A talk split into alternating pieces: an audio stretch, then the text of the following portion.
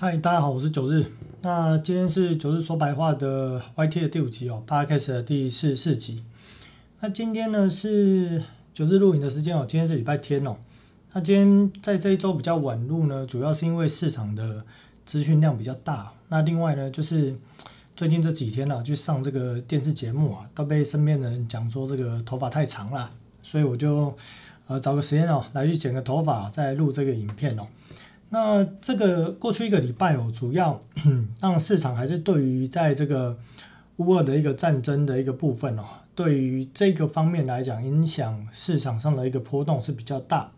不过九日本身会用不一样的一个层面哦，来去看这样的一个这样的一个问题，这样的一个角度哦。那至于说我会用什么层面来去看呢？今天我在大标我下了三个标题哦，第一个部分我是写说。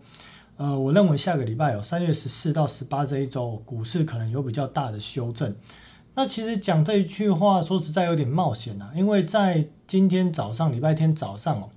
是有传出来说，呃，这个乌尔的一个双方哦，正在进行这个呃新一轮的呃线上的一个谈判，或者在讨论这个呃怎么样去让这个战事结束的一个内容。那这部分对于市场到底在礼拜一哦，包含了。呃，美股礼拜一啊早上的电子盘有没有可能直接开高呢？当然这也是有几率的。不过看到目前这个时间点看起来，虽然有在谈，但是在地面战上面的一个呃战争的一个过程哦，看来还是在持续，并且在美国为首，当然也推出了各种不同呃各式各样不同的一个制裁哦。那包含了取消了这个俄罗斯最惠国的待遇，这个也有可能在下礼拜美国的这个呃参众议院哦来去投票表决等等。看起来在乌的乌俄的一个战争上面哦，暂时间短时间内还没有一个结束的一个迹象哦，所以我认为在下个礼拜哦，除了本身股票市场在整个呃大长线是属于一个通货膨胀的。的一个压力哦，导致股票下行的一个状况之下，还有短期内哦，乌二的一个冲突导致股票市场动荡比较大，当然也包含了货币市场的变化会去影响股票市场短期的变化，在今天的这一集都会来提到。那因为这一集其实我做了三十几页 PowerPoint 啦，能不能讲完？诶，我也不知道啊。如果没有讲完，下个礼拜就继续讲。好，那我第二个大标我写说，乌二战争只是火上加油，贯穿通货膨胀哦，才是二零二二年的主轴。这句话是什么意思哦？也就是说，从呃不论是美股也好，或新兴市场啊，包含大家关注的台股，当然是属于新兴市场。整个今年股票市场的波动哦，波动的主轴、波动的主角、波动的重心，不是在乌俄战争，而是在所谓的通货膨胀。这个理由、这个原因哦，在大家的节目里面会来去介绍跟提到。不过，我如果用个结论，就是说哦。因为通货膨胀是大印钞票所造成的哦，所以要压制通货膨胀，唯有透过升息，以及我认为哈，要打击股票市场，特别是以美国，它要让股票市场把股票市场给呃就是打击，或者是说用间接性的让股票市场下跌，而可以导致实体经济下滑这样的一个方式哦，来去压制今年的一个通货膨胀。所以我认为通货膨胀才是今年二零二二年的主轴，但详细的原因我们在等下会提到。另外一个就是我刚好这几天哦，看到有一些财经专家跟分析师哦，直至这个时间点，直至今日哦，都已经三月多了，通货膨胀都已经这么久了，美股也好，台股也好，开始包含新兴国家也好，股市都开始陆续修正好一段了，结果还在讲股票市场，完全没有去提所谓的通货膨胀对于利率的影响，对于外汇市场的影响，对于债市的影响，这些都没有提到。那为什么没有提到呢？很直白的，为什么没有提到？就是因为他们根本不懂，他们只懂股票市场，而且懂得很浅，所以呢，他们没有办法分析今年整个大环境的变化，包含了股票市场变化，他们没有办法分析，因为他们只懂股票市场。股票市场以外的，包含了刚提到的哦，所谓的债券市场、外汇市场，以及更核心的货币市场，他们完全不同，不懂哦，所以根本没有办法去分析。那在这里面的这一节内容啊，九日也会去讲说这个逻辑架构是什么。好，那首先我们来看一下啊，第一页的 PowerPoint。呃，当然听 YT 的听众朋友听不到没关系，九日用念的。那首先在上礼拜最重要的当然是 CPI 的一个数据公告，这个数据呢年中年增率是七点九 percent 哦，这个是符合市场的一个预期哦。但是呢，重点是后续哦，后续是指什么呢？四月份公告三月的，五月份公告四月的，这个才是可怕的。为什么？因为最近油价涨幅非常的大，对比去年同期的油价表现来讲，势必会再去推升美国三月份的 CPI，四月份的一个 CPI，这个数字都会继续推升下去。第二点哦，俄罗斯考虑要直接没收在当地的一个这个。呃，就是跟普丁哦本身来去唱反调的一些外商资产，这个意思是什么？就是说，有些企业他可能说好我不做了，好，或者是说我暂停营运等等这样子，这些企业外商企业哦，俄罗斯考虑要直接没收他们在当地的这个资产。那当然，根据之前哦有一些资料显示哦，目前呢，呃，所谓的外商投资在俄罗斯当地的资产规模，就是不包含什么股票啊、债市啊这些不包含。单纯资资产的这个规模金额大概是五千九百亿这样的一个数字美金哦。好，那第三点呢，乌克兰经济部表示哦，正在跟西方讨论要没收俄罗斯央行被冻结的四千多亿的外汇储备。这其实根本很像小朋友报仇啊，你打我我就打你，你打我左脸我就打你右脸，反正这件事哦搞得没完没了。如果今天真的哦俄罗斯没收当地的资产哦，那西方呢就要冻结。并且没收已经冻结，现在已经冻结了嘛，并且要没收它的这个外汇储备。那再来呢？再来会不会可能西方国家要将俄罗斯其他三百多间银行，包含了主要从事能源的银行，也踢出 SWIFT 体系？然后这时候俄罗斯就说：好，我不卖你西方，不卖你欧洲天然气、石油，不卖了。哦，那再来有可能我稀土不出口了。哦，有没有可能打到这一这一步？哦，下一步可能变成这样，这都有可能。反正。讯息一直在演变呐，但是呢，主轴我们还是刚提到了，主轴今年的主轴就是通货膨胀。好，那伊朗的核谈判哦，看来在礼拜五是暂停了，主要是因为俄罗斯要求华盛顿做出保证，防止西方对俄罗斯的制裁哦，然后阻止俄罗斯跟伊朗做生意。反正这句话的白话文就是呢，俄罗斯呢，呃，多了一些要求，导致这个伊朗核谈判呢无疾而终，所以目前没有达成任何的协议。所以我们又看到礼拜五的油价啊，又上去了。那第五点呢？乌克兰暂停生产全球一半的一个奶气哦。那这奶气呢？乌克兰它占的一个出口额哦，看到资料是来讲，大概是在四十五趴到五十趴左右。这主要是用于制造晶片的这个呃微影制成里面。所以这个如果真的这个奶气哦停产，那停产当然一开始厂商会有库存，可是如果时间拉长一个月、两个月、三个月，那势必会对于现在哦晶片已经缺货交不出来的状况雪上加霜。那当然提到这一点，我特别再透露一个讯息哦。目前从所谓的台湾 IC 设计厂这个，应该说这个供应链哦，看到的一个状况是哦，他们 IC 设计的客人看起来是有下单趋缓或者是抽单的一个迹象哦，所以可能也要留意一下股票市场之后会不会来去做反应。那另外呢，就是传出哦，就是今天早上啊，今天早上传出乌俄双方正透过视讯的会议啊，去协商这个停战的一个内容。那包含了停火了，包含了撤军，包含了签署和平协议等等。不过，如果今天这个消息出来是在开盘的一个过程中哦，就是平日一到五开盘的过程中，势必会对短期内的股票市场会产生一个反应。就像上礼拜五哦，晚上七点多，彭博竟然彭博都放出一个假假新闻，放什么假新闻？那放说呢，就是呃，意思就是说啊，这个这个对于呃这个停火啊等等啊，这个有进一步的一个共识。对，就是应该啊，应该是说这个呃，俄罗斯的一个呃总总统哦，普丁哦，他表示说哦，这个部分哦是可以来去做讨论，所以导致短短时间内哦啊，不到我记得不到半个小时吧，纳斯达克指数哦，短短不到半个小时拉了两百多点，但是后来呢，被其他的一些呃资讯平台哦，呃或或者是所谓的包含的写金融的一些网络平台哦，去证实哦。呃，这个新闻呢是假新闻，因为它只是截取了这个普丁跟白俄罗斯的这个总统哦，呃，讨论的一些内容的其中一段话，但是整体的话内容并不是这样子，所以其实很多的资讯在干扰短期股票市场波动，但我们还是抓准一个主轴，今年通货膨胀哦肯定是主旋律哦，所以只要通货膨胀没有办法压制任何的反弹哦，基本上都是反弹之后呢转盘跌，盘跌之后又破底，破底之后又转快速反弹，大概就是这样的一个态势。那另外呢，在今天早上也是今天早上新闻哦，呃，美国伊美驻伊拉克的大使馆遭到轰炸，美国国防部认为是伊朗发射的。好，那这跟这个所谓的石油协议谈判无疾而终有没有可能有一些关系哦？也是有可能。所以看起来短时间内，如果伊朗又没有办法去补充俄俄罗斯这个出口的一个缺口，那看起来短期的油价基本上还是会维持高档震荡整理，甚至我刚提到了，如果真的丢出全面踢出 SWIFT，把这个俄罗斯的一个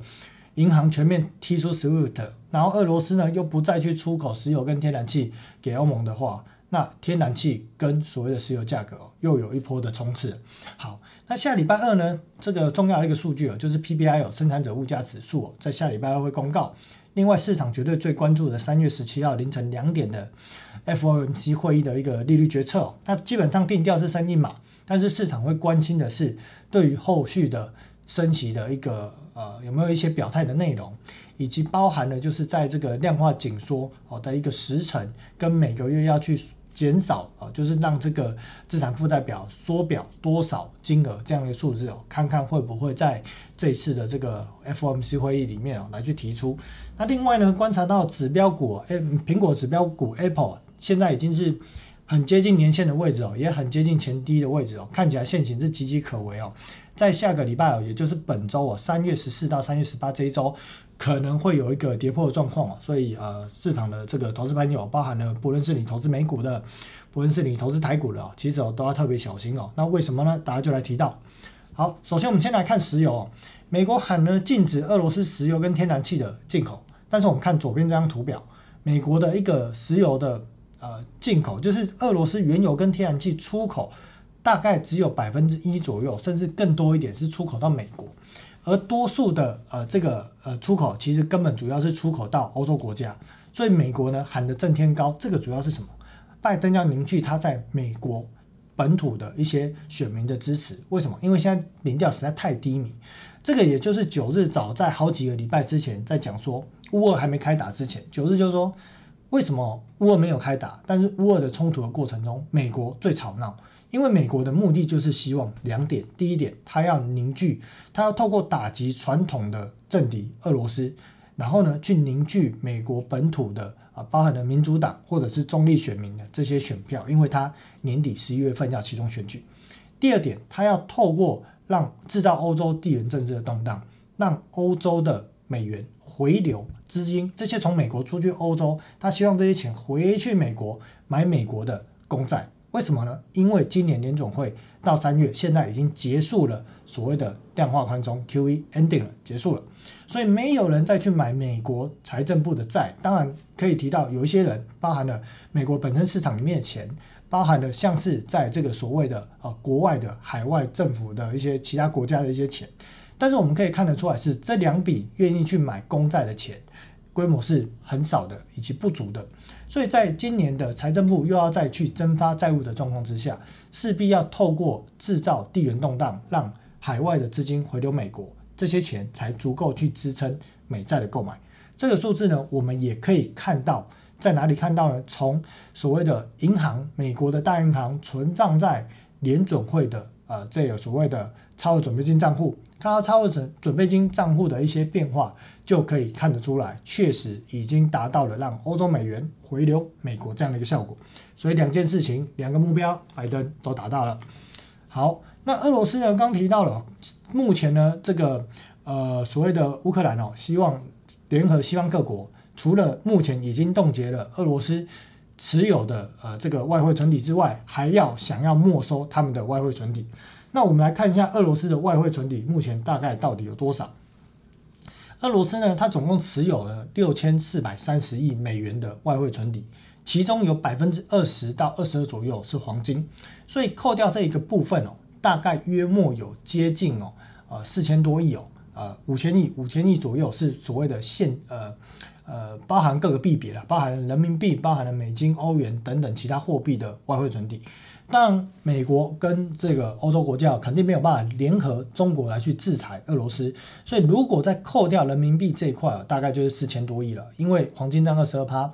人民币占十三分十三十三 percent 哦，所以另外六十五 percent 加起来大概就是四千多亿。刚提到这个数字，那这个部分呢，除了这个金额之外，我们要再去注意一个呃一个数字哦，就是说俄罗斯这些外汇存底它到底放在哪些国家？那左边这张大图表就可以看到，俄罗斯呢百分之二十一点七的黄金哦，当然是放在自己国家里面。人民币呢，基本上就是放在中国，所以我们看到中国它的一个外汇储备放的一个比例哦，大概是三十四十，呃，抱歉哦，报大概是十三点八。那另外呢，在法国、日本、德国、美国以及其他国家，还有英国等等哦，这些占比加起来呢，就是剩下其他的部位，大概约莫在百分之六十五。目前呢，西方国家想要去冻结或者是没收它的这个金额，就是来自于这百分之六十几，就是刚讲的四千多亿。所以呢，这笔钱呢，基本上如果呢一旦被没收啊，那势必呢俄罗斯会再提出其他的制裁，包含了刚提到的禁止它的贵重金属的出口等等的。那除了这笔金额，其实最近也看到一个迹象，就是说，呃，我们看到在呃欧洲国家，就是。欧洲美元，美元出去到欧洲国家之后，它在欧洲有一个所谓的呃货币市场的一个交易体系，在这个交易体系里面呢，有一个所谓的远期利率交换。所以我们看到远期利率交换，我看一下有没有放这张图表，等我一下。好，这个 FRA，远期交换的利率，我们看到远期交换的利率呢，在短时间内快速跳升，从过去平均大概五到十个基点的。的这个数字哦，快速跳升到三十四到四十左右，这个意思是什么？这意思是说，呃，FRA 是所谓的远期的交换利率，那基本上这一个交易是在所谓的欧洲美元的市场、欧洲的市场来去做交易出来的一个利率，那它会去扣除美国本土这个本土什么数字呢？就是 OIS，就是美国跟美国银行跟美国银行之间。他们对未来利率交换的一个预期，所以两个都是对未来交换利率的一个预期，只是一个是在美国国内本身，而一个是在以伦敦为主的交易所所交换出来的利率。所以，我们把这两个利率一相减，如果差异太大，表示一件事情，表示海外的美元不足或海外的美元稀缺。导致这样的一个交换利率会高于美国本身银行跟银行之间的借款利率，它差异放出非常大的一个数字。主要的差异来源是因为这样，所以为什么短期的 FRA 的远期交换利率减 OS 的利率会快速跳升呢？主要原因是因为除了俄罗斯本身的刚提到的这些外汇存底之外，俄罗斯它有很多的银行啊。这些银行它很多的美元资产是在欧洲地区来去做利率交换、利率放贷，它是贷方借钱给别人的。所以，我们现在看到俄罗斯有些银行被踢出 SWIFT 体系之后呢，其他的银行就会去思考：诶，现在已经有七间银行被踢出 SWIFT 体系，接下来有没有可能是我？那如果我被踢出，甚至这些钱可能包含了刚提到了，如果俄罗斯这些外汇储备被冻结的话。他们也会担心他们的资产部位有没有可能被欧洲国家或美国来去做制裁，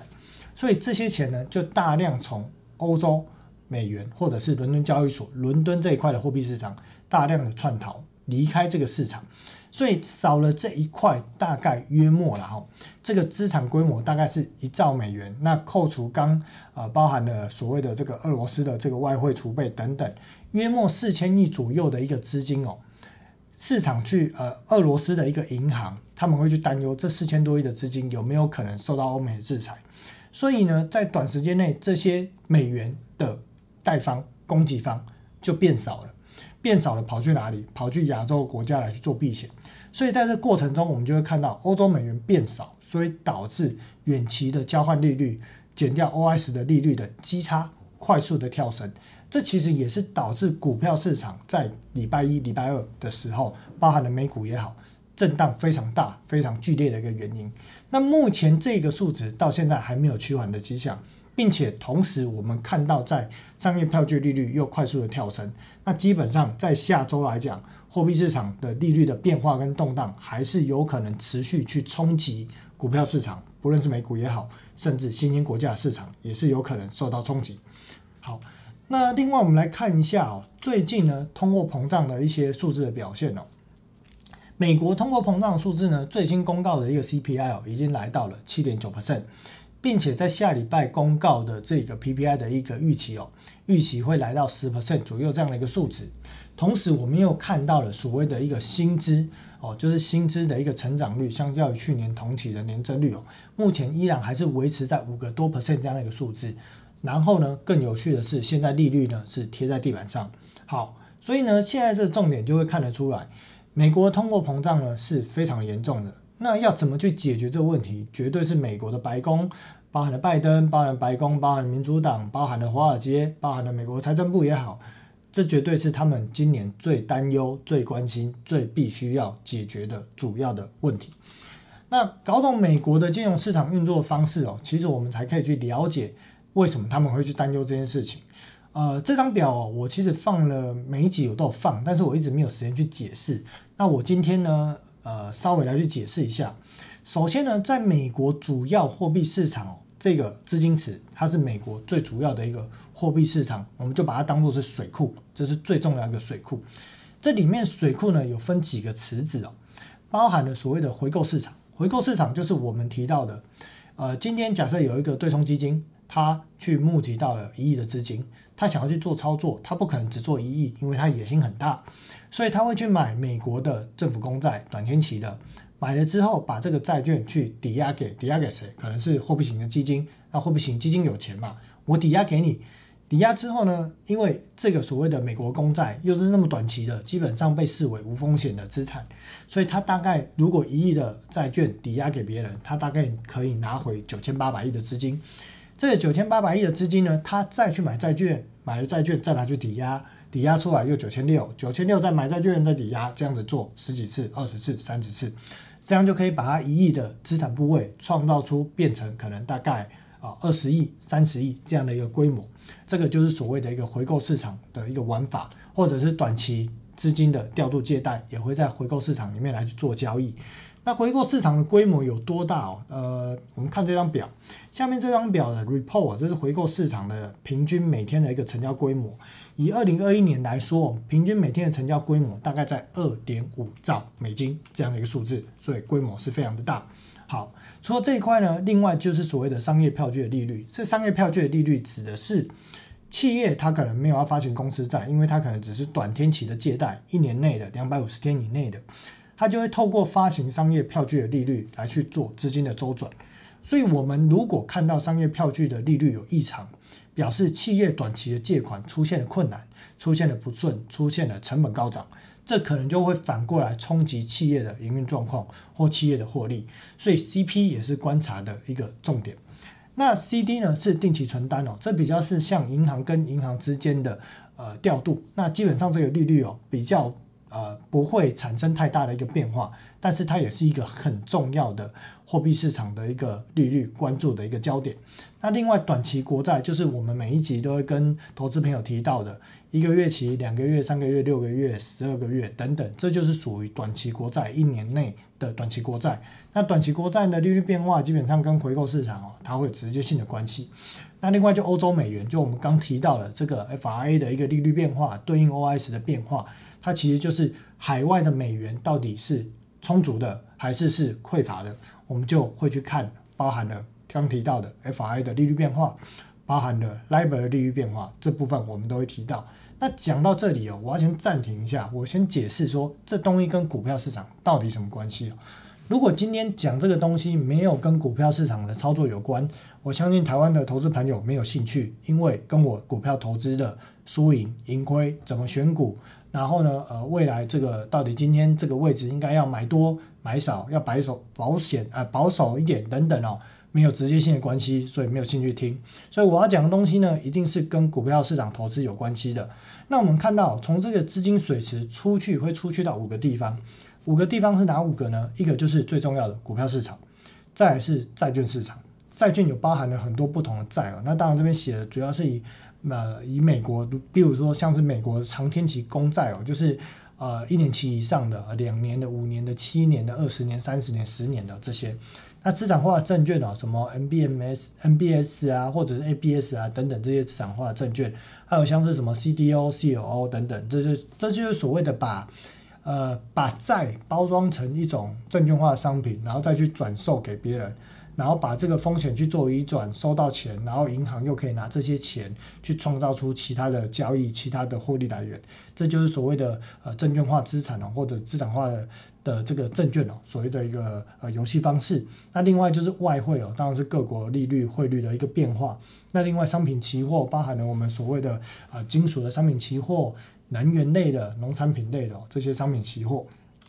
好，那我这一集我想要来解释一下，就是最近听到很多的呃投资朋友在问这个问题哦，那并且也看到很多呃券商哦 c e l 赛发出来的报告。在讲说，呃，个股的部分啊，基本上从年初看到现在，大多数的股票，呃，看起来好像 C.O. 赛出的报告也几乎都是买进了，反正每一年都是买进了，无时无刻都是买进啊。如果不看好的话，顶多就是写啊暂时建立中立而已，也不太敢去说这两股票不好这样子。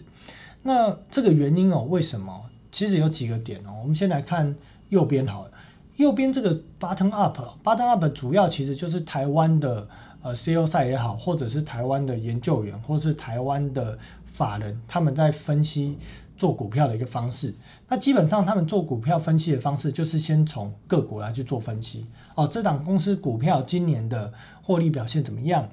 营收表现怎么样？但，如果从损益表一路猜哦，因为九日本身之前也是做研究员哦，现在也是有在研究呃个股跟美股啊。那这怎么去猜呢？从损益表开始最上面了啊，营收今年好不好？哦，增加减少，再来毛利率的变化。毛利率完呢啊，今年的费用率啊怎么样？那接下来呢啊税率如何？最后呢 EPS 怎么样啊？这个就是所谓的个股分析啊，有没有接到什么其他新的订单啊？有没有更多的下单量？你新接的订单毛利率表现如何？有没有比你本身的毛利率好？那在你可能观察这这间公司可能有五个领域啊，假设它可能有出呃所谓的呃五 G 的啦，或者是啊 AI 的，或者是什么电动车的啊等等不同领域。领域比重的变化等等哦，这些是属于个股分析的层面。接下来就来看产业哦，产业分析就是什么？比方说刚提到这公司啊，有做不同的领域哦，今年的高速运算的成长好不好？AI 成长的方向好不好？动能强不强？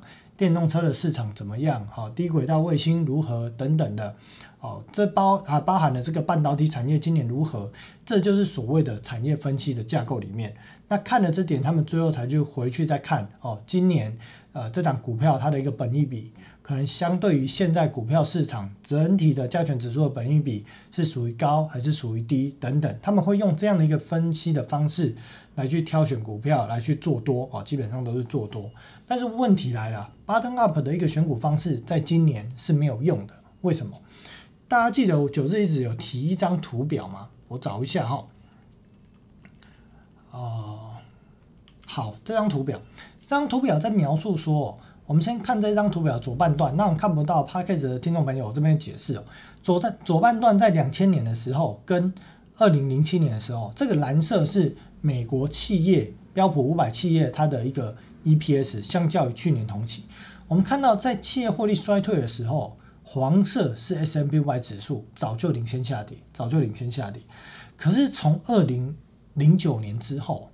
企业获利衰退的过程。标普五百指数上扬，企业衰退的过衰退的过程，标普五百指数上扬，为什么？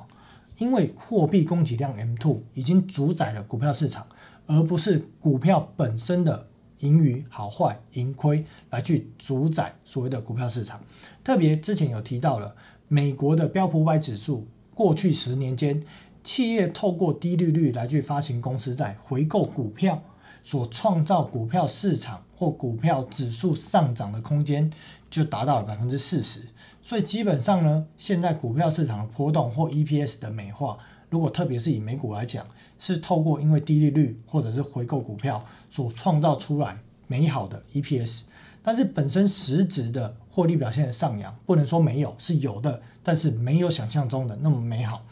而在今年二零二二年选股或者是看市场的重点就没有办法从 bottom up 这个角度去看，因为如果你从这个角度去看，你会发现台股基本上好多股票都好便宜。我举例哦，像台积电，台积电市场预估今年 EPS 二十九块，接近三十块，我就用三十块比较好算了。现在股价呢五百六十几、五百七十几，本益比二十倍不到，去年同期获利二十三块，二零二零二一年市场预期二十三块。股价最高冲到六百八，本益比拉到快三十倍，大家就在想说奇怪，现在本益比连二十倍都不到，为什么涨不动？因为重点根本不是本益比高或低，而是今年不是用 bottom up，来去看股票、来去选股、来去操作的方向，不是。今年是从 top down 来去做股票的挑选、市场的观察。那什么叫 top down？就是从总体经济的分析。那总体经济分析有包含很多层面，其中最落后的指标就叫 GDP，一季一次。公告的时候呢，早就都不知道什么时候，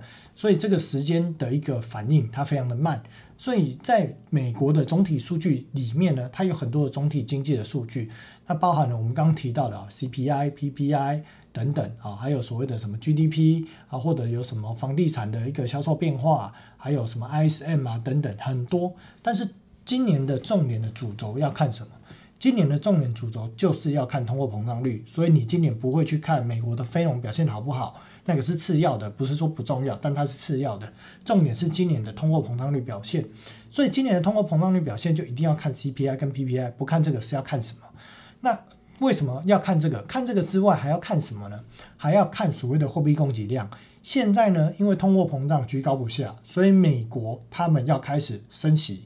并且呢，除了升息，还有没有其他方法可以压制通货膨胀？当然，市场也在提透过量化紧缩 （QT） 缩表来去压制通货膨胀。但我就是跟大家讲，这个叫做政治上正确，而对实质的压制通货膨胀是没有什么效果的，因为这些钱基本上都是进到金融市场，而不是进到实体经济。所以，真的有效压制通货膨胀的方式是升息。但问题来了，好笑了。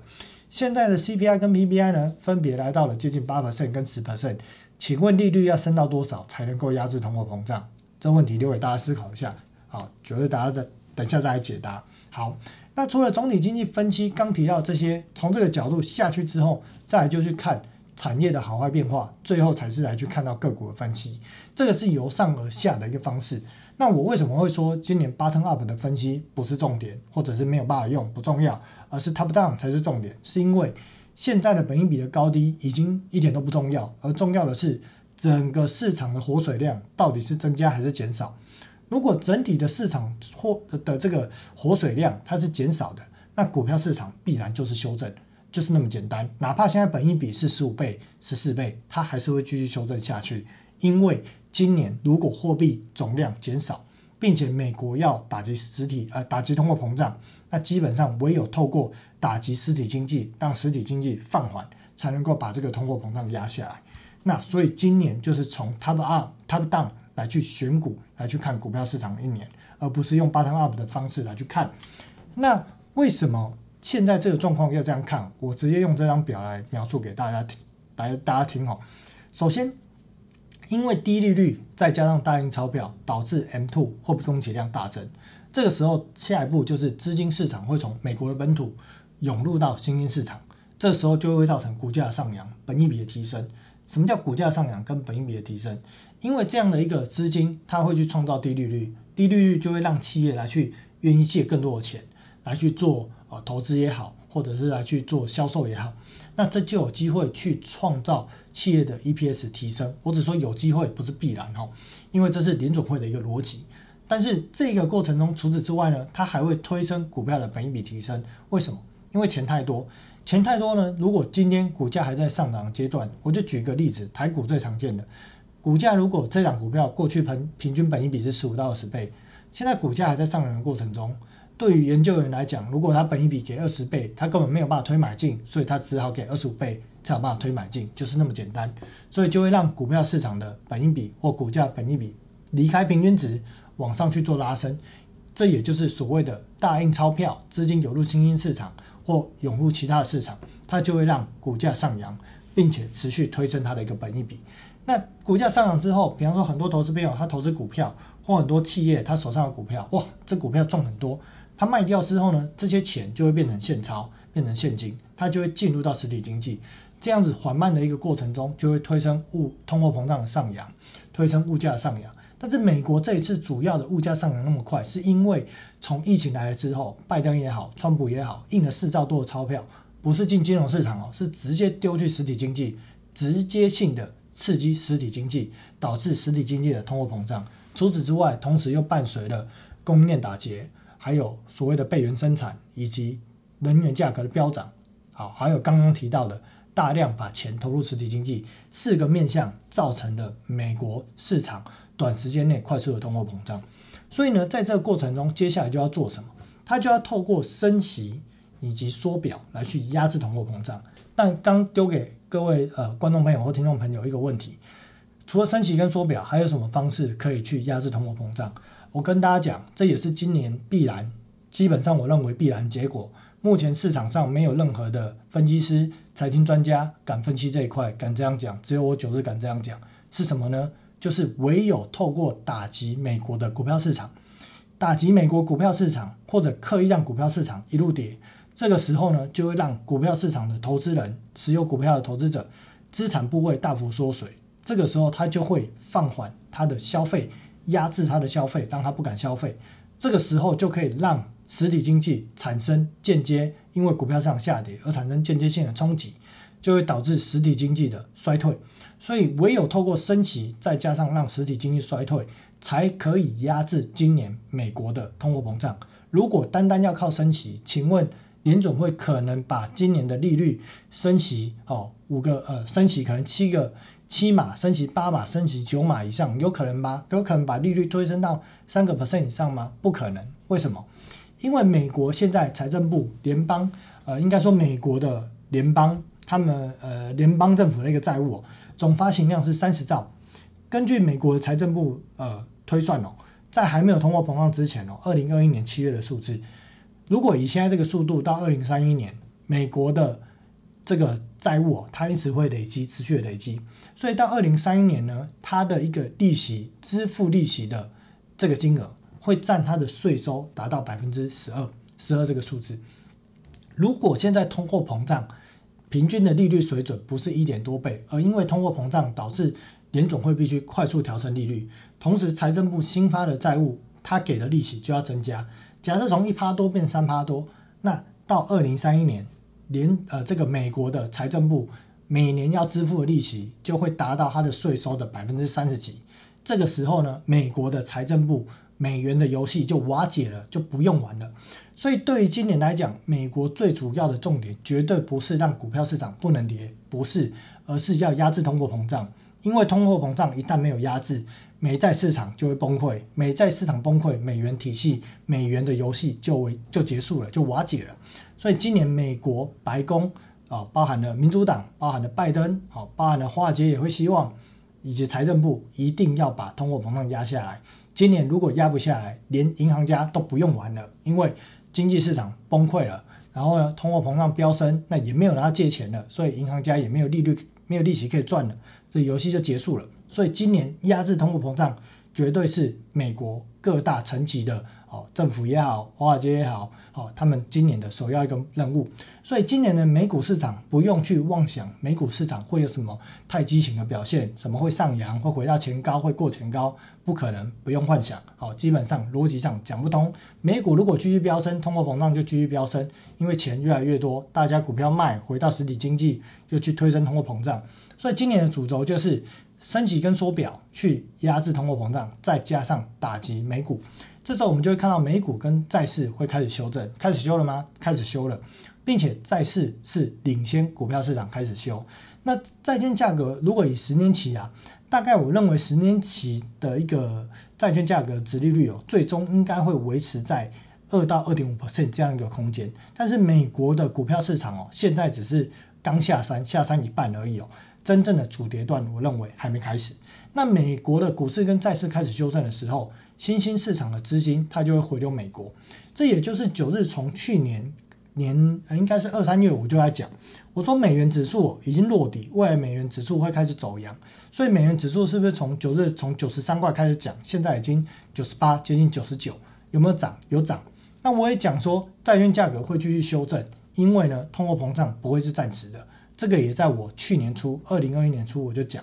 所以在联总会都还在喊说这通货膨胀只是暂时的时候，九日就敢斩钉截铁跟大家讲，通货膨胀不是暂时的，美元指数一定会涨，债券价格一定会跌。而当美国股股票真的正式开始修正的时候，新兴国家市场就会开始被卖超，资金因为要回去美国。回流到美国，因为他们有资金部位以及账上亏损的压力，他们需要更多的钱来维持他们的一些资产部位，或维持他们所谓的。呃一个账上的哦一个所谓的呃包含的可能是所谓的一个嗯。相对于它的总资产的一个比例上的一个关系，所以这样的一个钱一定会从新兴市场回流到美国。所以我们会看到为什么最近台积电本益比还是很低，但是呢外资狂砍，一直砍，每天砍，主要就是因为新兴市场资金要回流美国。那也有人会说，哦，那些砍的资金会再买回去。好，那这个重点就来了，我们就看台币的汇率到底有没有变。台币的汇率已经开始去做贬值。所以，我们看到台币汇率贬值的过程中，我们就会知道，钱是真的已经从台湾这个市场汇出去到国外。所以，我们会看到台币近期从二零二二年初的呃大概二十七块三、二十七块四，现在已经贬值到二十八点四左右。所以，台币开始贬值，也就表示外资确实从股票市场抛售，并且已经把钱转出到国外。所以呢，接下来我们就会看到新兴市场会继续被。所谓的啊这些外外资啊继续来去做卖超，所以股票市场还会继续来去做修正。那美股会修正到什么时候？修正到直到通货膨胀真的有效压制的时间，这个美股修正才会告一段落。所以以现在美股，纵使像纳斯达克好了，从高档回档二十趴，我认为这只是刚开始而已。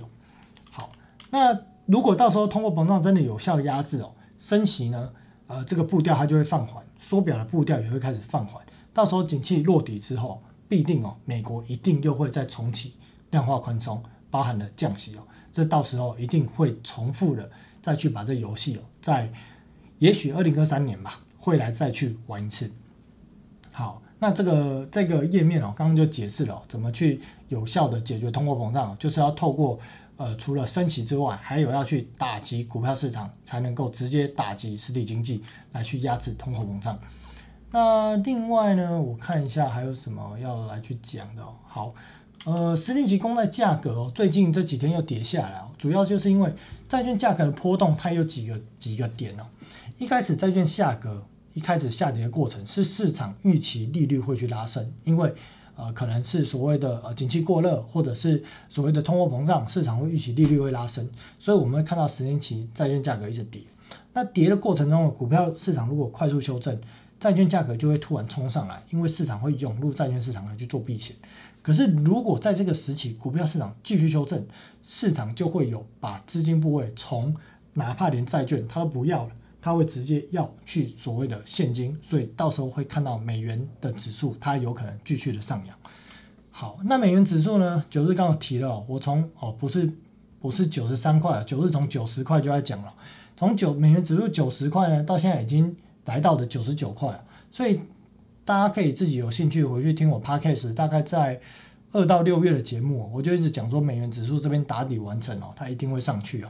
那欧洲的天然气短期的价格回落，主要包含的就是因为看到现在呃这个俄罗斯对于欧洲好像还没有断天然气，再加上天气有所回温哦，所以欧洲的天然气的价格有回落。但是如果刚提到了 SWIFT 的体系，如果是全面来去做制裁哦，那可能这个价格又会继续上扬。那石油，因为呃伊朗的这个呃核协议哦，啊不呃核协议哦，看来就是无疾而终哦，所以看到石油价格好像又起来了。但是哎，九日这张图表应该没有改到最新的哦，那基本上石油价格目前还是维持在每桶大概是一百一十美元左右。那公债值率的变化，我们会看到一个月期的公债值率哦，大概会逐渐来去往零点二五 percent 这个利率来去做推升哦，因为主要就是在下礼拜。礼拜台北时间礼拜四的凌晨哦，要升息了。那目前的利率推算呢，在升息之前哦，联总会的利率区间是零到零点二五，准准备金利率 IORB 哦是零点一五，那 EFFR 是市场哦在这个呃金融呃体系之间哦交易的一个利率水准，大概是在零点零八。那过往一个月期的公债值利率是零点零五，隔夜回购的 RP 利率呢，联总会设定的地板是零点零五。那基本上升息之后呢，当然利率区间肯定会回到零点二五到零点五。那我们预期呢，呃，升息之后的准备金利率哦，应该会调升到零点四左右，就是低于这个利率区间，但是高于这个零点二五以上。那交易的一个水准呢，最终应该会维持在零点三三附近。那公债一个月期的公债值利率哦，基本上应该就会往这个零点二五来去推升，因为如果公债值利率是低于这个利率区间哦。那联准会的这个利率区间是没有办法达到，那它要如何确保一个月期的公债值利率呢能够稳住在什么水准？水准哦，主要就是隔夜逆回购的利率。但是这边我其实有一个疑虑啦，就是说在下个礼拜四哦，十呃十七号的凌晨两点，它到底会不会把这个隔夜逆回购的利率 RRP 哦，到底会是从现在的零点零五推升到零点一五，还是推升到零点二五？其实这我是有一个问号，主要是因为如果推升到零点二五，那对于这些跟呃联总会交易对手，他们的利率哦就会比较高，比较高表示说联总会要支付比较高利率，所以到底他愿不愿意把这个利率拉升到零点二五？我这边是打了个问号。但是如果他不把利率拉升到零点二五，它只维持在零点一五。那这对于所谓的联总会的利率区间，它就没有办法达到有效升息的这个利率区间。那对于市场真的压制通货膨胀的实体面或者是心里面哦，这个效果就有限。所以这个数字到最后一个月期的公债利率水准会是决定于什么呢？决定于隔夜逆回购的 RRP 利率到底会维持在什么水准？这个部分呢，我们下礼拜四哦来去观察一下。好，那商业票据商业票据利率刚好提到了，目前短线已经来到一 percent 哦，这数字真的蛮扯的。但是因为今天时间有点超时了，下礼拜再来去做解释。那短期的两年期、十年期哦，还有三十年期的房贷利率哦，两年期、十年期是公债哦，三十年期的房贷利率看来是持续的去做拉升哦。那标普五百指数呢，基本上我说实在，这个现行真的是很很好解来，一目了然，一目了然啊，基本上就是沿着。二十 MA 的月线的压力哦，一路向下，那长天级均线已经高档，呃，所谓的死亡交叉，我不太用技术分析，但是看起来就是死亡交叉。那基本上呢，下礼拜标普五百指数有可能有向下比较大修正的一个空间。哦，那美国最后的堡垒呢，就是 Apple，美股最后的堡垒就是 Apple。那年线的位置现在是在。一百五十三哦，那股价大概是在一百五十五左右，能不能守住下礼拜很重要。如果一旦没守住，那美股短线上哦修正的压力就很大。那台积电哦，就基本上如果美股继续修正，外资又会继续卖超哦。那加权指数呃，其实重要支撑在我画黄框这部分啊，哦，大概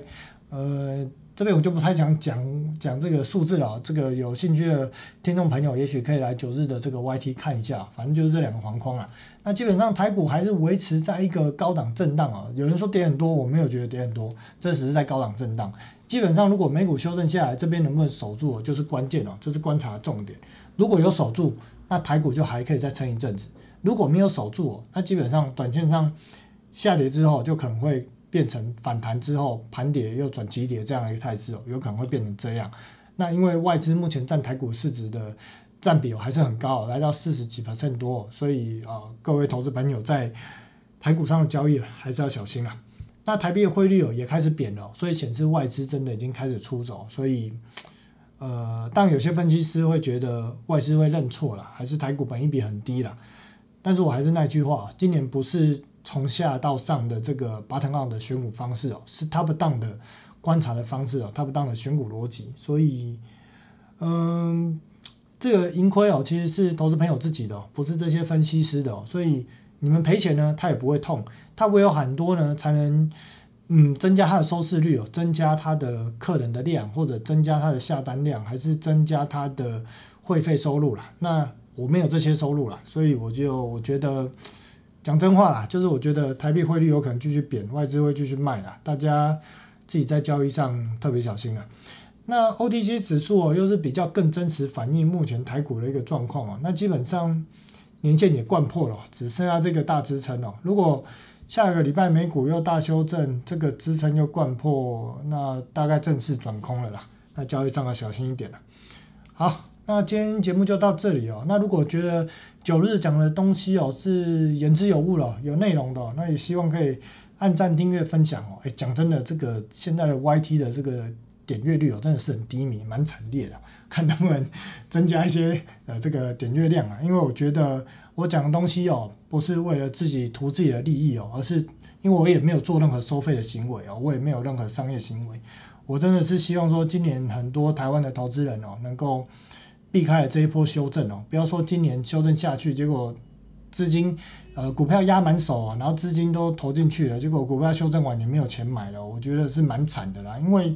每一次的景气循环，每一次的财富重分配哦，从来都不是没钱的人财富重分配哦，而是没钱的人被有钱的人财富重分配哦。所以我也希望说，真的，如果今年是一个下行的风险哦，大家也可以避开，避开之后，等股市落底哦，有很多的钱哦，可以来去做多，那个时候才是可以真正的跟上财富重分配，而不是财富被分配哦。那当然，如果有任何问题想要问九日的话，也可以在这一集的节目下面来去做留言哦。那如果懂的部分，九日就会来去做一些回复。好，谢谢大家今天的收看跟收听哦。那我们就下周见，拜拜。